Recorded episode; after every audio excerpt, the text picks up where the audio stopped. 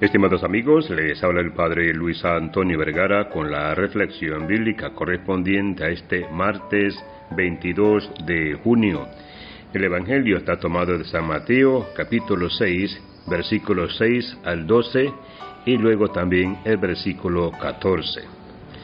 El Evangelio nuevamente nos regala estas palabras que nos interpelan, que nos invitan a asumir un camino de seguimiento desde lo profundo, desde la entrega radical.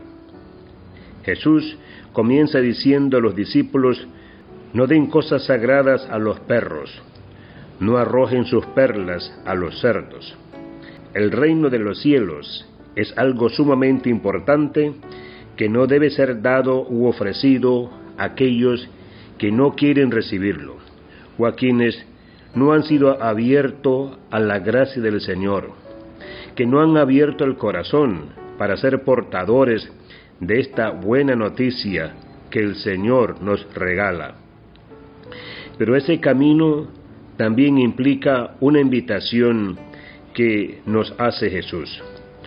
Todo lo que deseen que los demás hagan por ustedes, háganlo también ustedes por ellos. Aquellos que nos sentimos llamados por el Señor a buscar el reino de Dios y su justicia, debemos estar atentos a servir a nuestros hermanos y a dar lo que esperamos que hagan por nosotros, ya que la iniciativa, así como la tomó Jesús por nosotros y nos amó primero, también espera de nosotros una respuesta de amor por eso la invitación tiene que ver con nuestro servicio, con la ley del amor, del anuncio, de la denuncia de los profetas ante las injusticias, ante la incomprensión de aquellos que no quieren escuchar la voz del Señor, mostrándonos que el camino es como una puerta estrecha por donde vamos a transitar para llegar al reino de los cielos.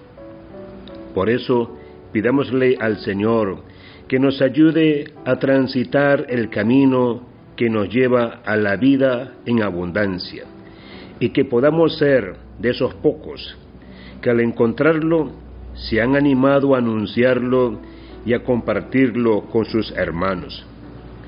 Poseer cosas buenas y tener éxito en la vida puede aumentar la avaricia. Los dioses falsos pueden tomar el control y se pierde el rumbo. El ser más rico no significa ser mejor en lo que realmente importa. Necesito buenos valores y tiempo de reflexión. Por lo tanto, esa buena decisión acerca de la generosidad de Dios puede llegar.